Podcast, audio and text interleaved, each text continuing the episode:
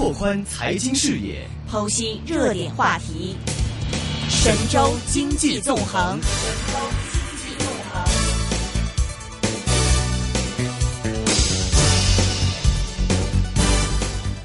好的，现在我们电话线上呢是已经接通了我们的明远投资投资总监韩岳峰，韩总，韩总你好，韩总你好，哎，主持人好，大家好。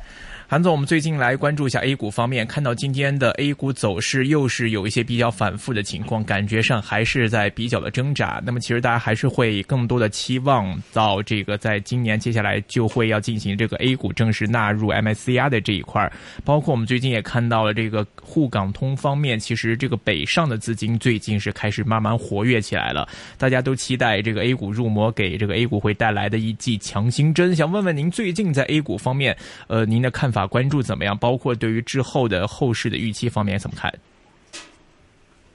呃，从短期来看呢，A 股呃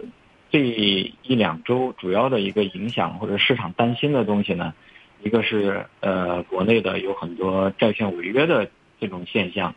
然后这个债券这个企业债券违约给市场带来了比较大的压力，就是啊对这个风险偏好会构成了一些打击。另外一个呢。就是呃，资金面上，市场又有点担心，六月份这个资金面可能会偏紧，六月份美国又要加息，这些因素呢，都让市场最近稍微有一些担心，所以呃，在上一周市场开始有一些调整。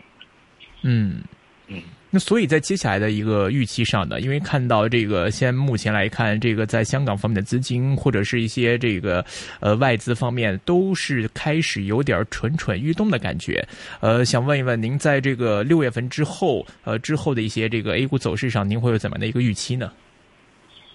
呃，短期呢是有这些因素，然后压制了风险偏好，但是从一个呃。中长期或者是一两年的行情去看呢，呃，我觉得市场其实是在酝酿着，呃，更多的一些机会。一方面呢，现在是，呃，不断的会有一些那个独角兽啊，或者是那个 CDR 的公司会回归，然后会改造整个 A 股的那个指数结构。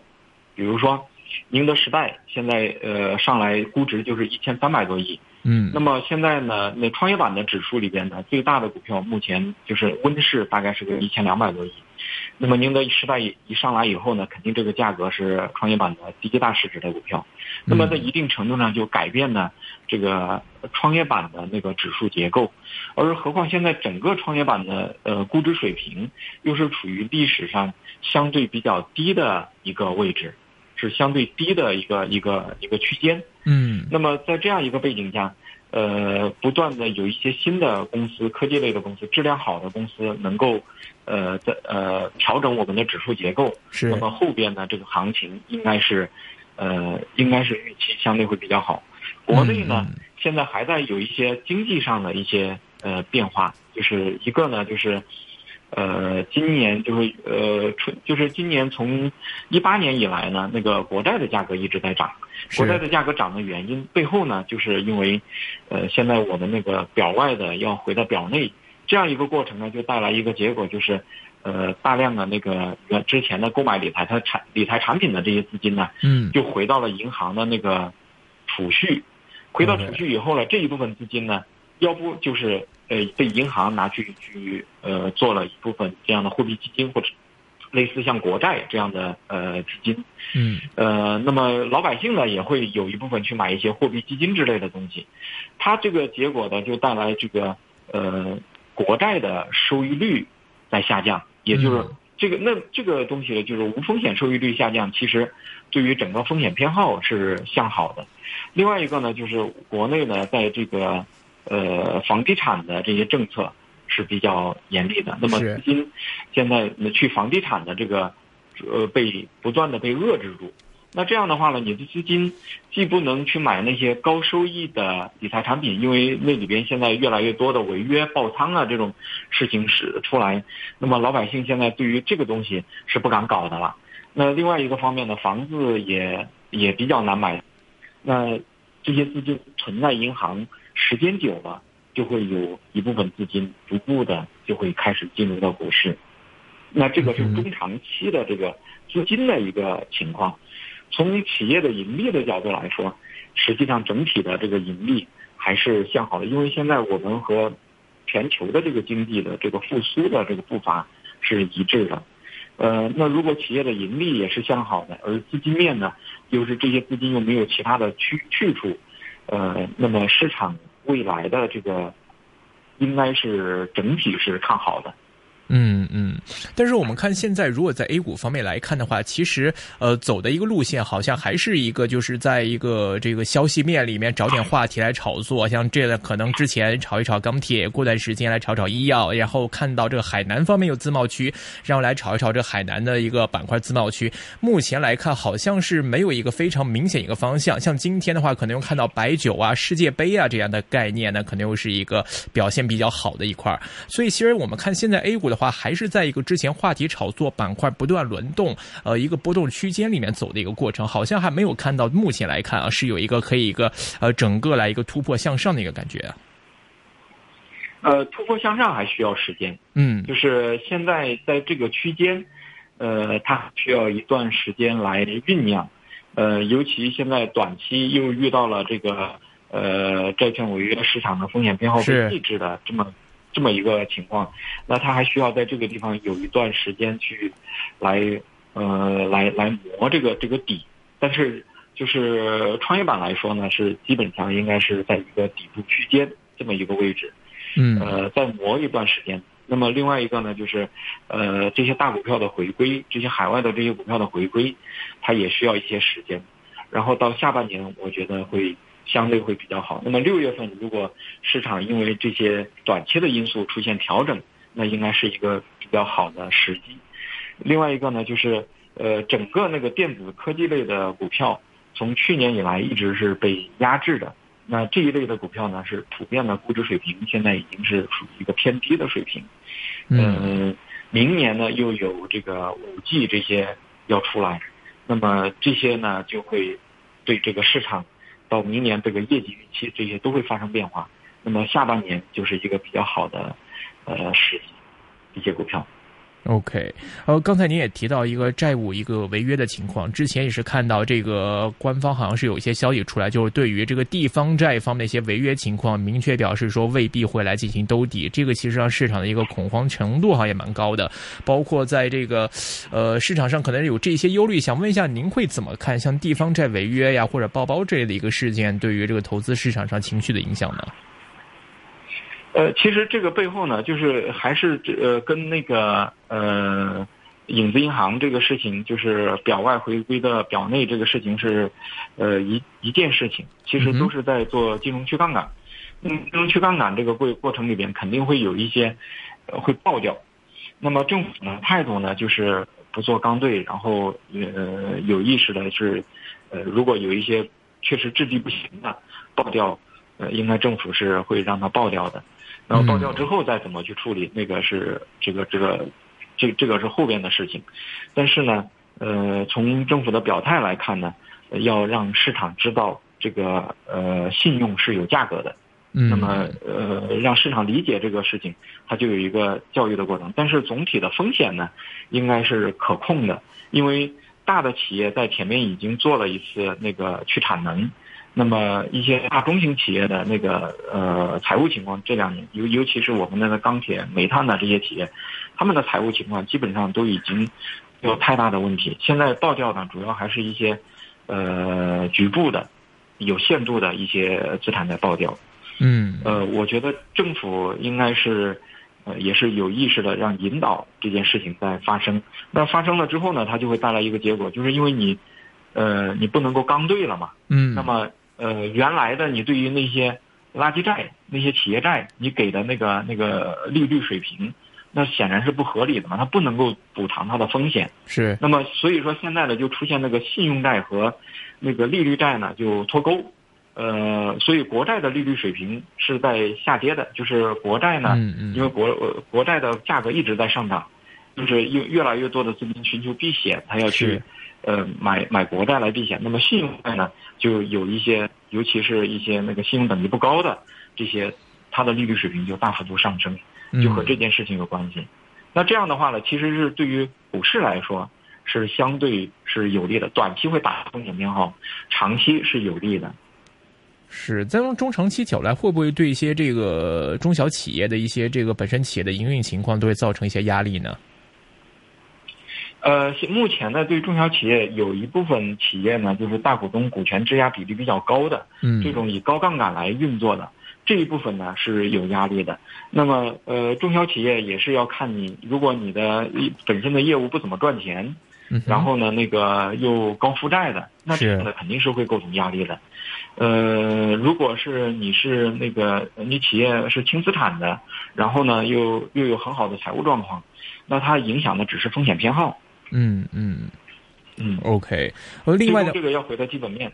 是，最终还是要回到基本面，没错。呃，另外呢，有听众也非常关心，就是关于内地的一些这个黑箱操作、一些这个内幕交易的一些情况。那么在前几周呢，有听众在我们 Facebook 留言，他就提到呢，想请问说，上周的中国证监会是公布查处了一个内地人在沪深港通三地来操纵市场的案件，那么操纵股票的交易额呢也是达到了三十三亿元。想问一下，针对这类操作，它这个具体当中是怎么来操作？这所谓的这个呃。交易啊，或者是这个操纵股票这个交易，他们是通过什么样的方式来做？像我们投资者有没有当中可以吸取一些经验跟教训呢？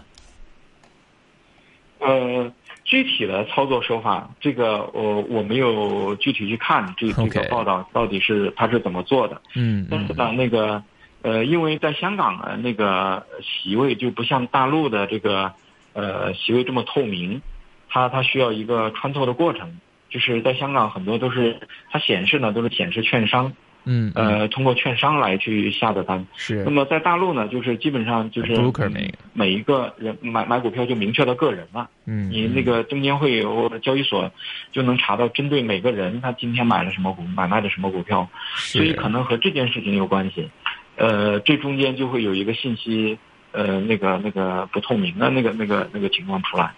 那如果因为现在又有深港通、沪港通，这就存在对某一些股票可能会，呃，通过这种方式来来去操纵某一些股票，我估计可能和这件事情有关系。那么对于嗯普通的投资人来说，那当然，呃，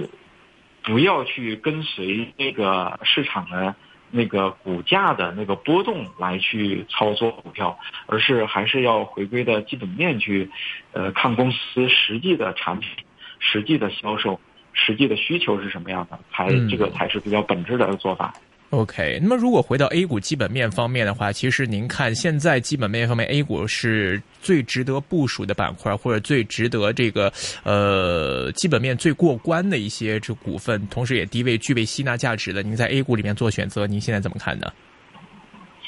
呃，我会倾向于那个一方面，那个呃呃，目前呢电子科技股呢，都还是位置是。一方面位置比较低，嗯，呃，另外一个在这当中呢，它的估值水平和未来企业的成长水平又相呃呃估值水平相对比较低，然后未来的企业的成长也是可以预期的，嗯，那这一类的股票我觉得是可以考虑的。那呃，另外一个呢，就是呃一些消费类的股票，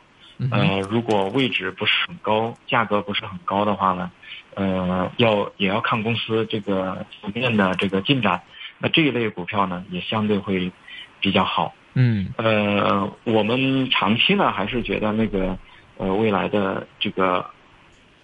电子科技和这个集成电路这些领域，呃，是长期的机会。这些领域是长期的机会。然后这中间，如果是由于市场情绪的因素，由于呃市场下跌，然后带来了这个被压制的。那这样的应该都是一个买入的时机，嗯，但是在实际的操作里边，要要具体的去看公司的基本面增长的未来成长的情况，估值水平。明白，明白。呃，当中刚您提到像一个电子科技类的一个消费类的，我们首先来看这个电子科技方面。呃，这个中兴事件大家也已经是扰攘了很久了，目前也是始终没有个定案出来。其实您看这个中兴事件出来之后，对于国内的一些芯片也好，或者一些其他的零部件、半导体啊等等方面也好，其实意味着什么呢？是我们从投资角度来说，要怎么看待这件事情？对于国内的这些呃电子芯片、半导体这些行业的一个发展，我们要怎么来看待？待，在投资上会有什么样的一个取向呢？您觉得？呃，我我们在具体的投资的方向上呢，呃，我觉得中金事件呢，中中金通讯这件事情呢，它影响的还是一个短期的影响。嗯。呃，因为，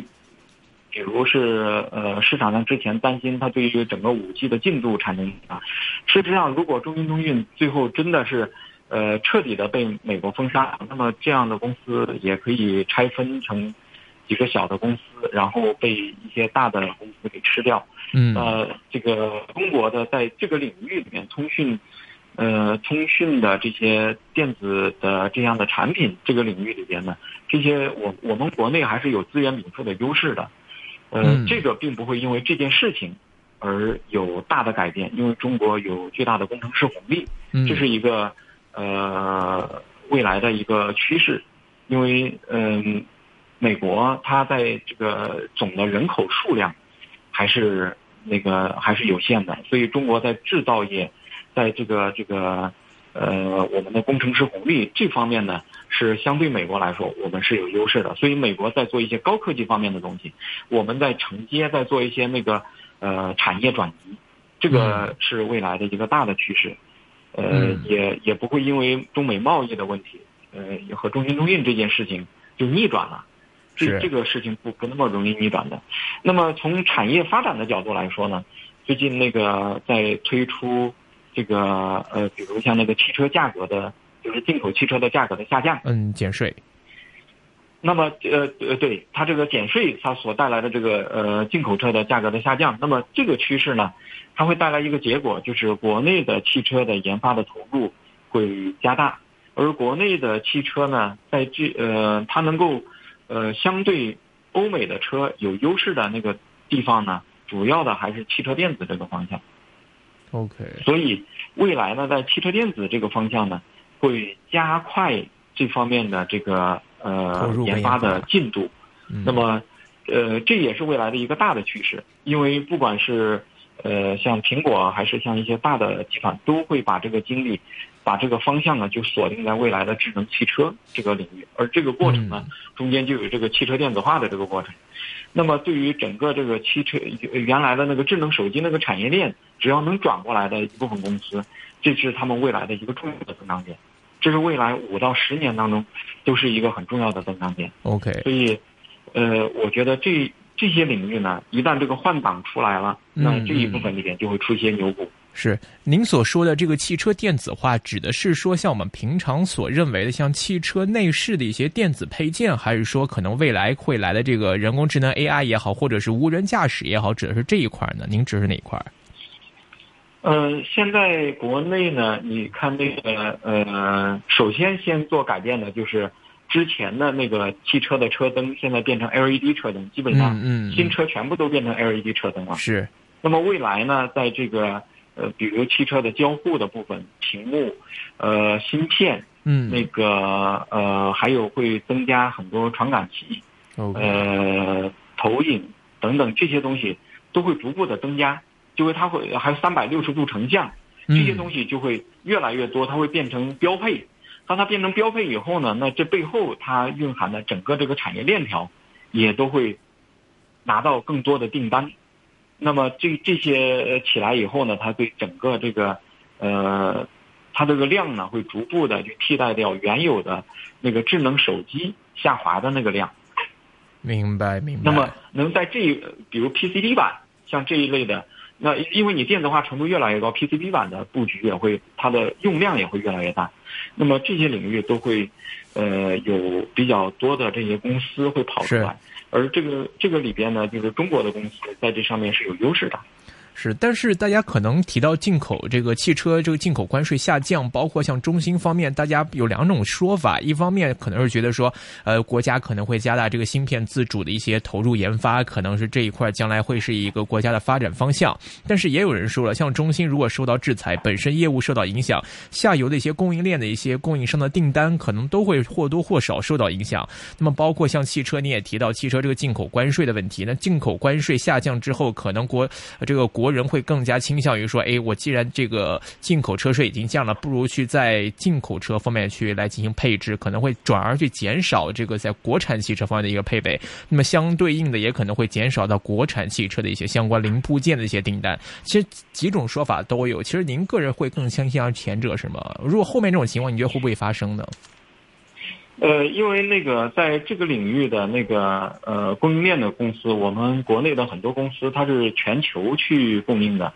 就是如果进口汽车做的这方面做得好，那么他们在国外获取的会比较多的订单。呃，有例子吗？比如说像哪几家哪几家做的特别好的？你比如像博士啊，像这样的公司，他是做哪块啊好多。博士就是专门给汽车做电子部分的那个电子或者安全部分的配件的。OK。然后你像那个君盛去收的这些公司，它其实都是在这个领域里边布局是比较多的，都是国国际的一线的企业。那么呃呃，更往下再沉呢，就是比如像做 PCB 板的、像做屏的这样的公司就特别多了。国内的这些公司，他们都是全球供货的，它其实带来的结果是那个。呃，大家的在不管是国内的车还是国外的车，都面临的那个竞争在加大，竞争加大就研发投入加大，那个车的那个换换型或者是增加配置的那个力度都会加大。这个时候呢，它这个产整个产业都面临着要升级。那这个升级的过程里边呢，是主要的能升级的一部分就是电子化的这一部分。那在未来，因为电子化的基础将来才是智能化，所以说这个在未来的很长时间都会。带来一个这样的产业周期逐步上上行的一个一个过程。嗯，大概明白了，就是说这个其实是一个整个不仅仅是国产汽车的问题，是一个环球全球的一个汽车产业链升级，都会运运用到这个我们国产的一些零部件，可能当中都会是一个呃受益的一个类别了。另外的话，刚才您提到消费类方面，其实消费类方面基本面好的，或者是说值得这个市场关注的，其实消费类的股份，您会看哪些呢？因为看到今天白酒股 OK，是不是像白酒股啊这些高端消费类的，还是说可能是回。归到一些民生消费类这一块消费股，你会怎么看？呃，目前呢，就在短期来说呢，消费股、医药股是成为资金嗯在避险的一些品种，因为那个周期股现在面临的一些压力。那么呃，主要的原因就是表外转表内带来了一个那个银行股现在本身是有一些压力。那么从这些呃这些资金要找去处。这个时候能找到了，就是消费医药这个领域里边，这些公司相对比较稳定，订单不容易下来，然后呢，呃，远期的确定性比较高，这些资金就在往这里面流。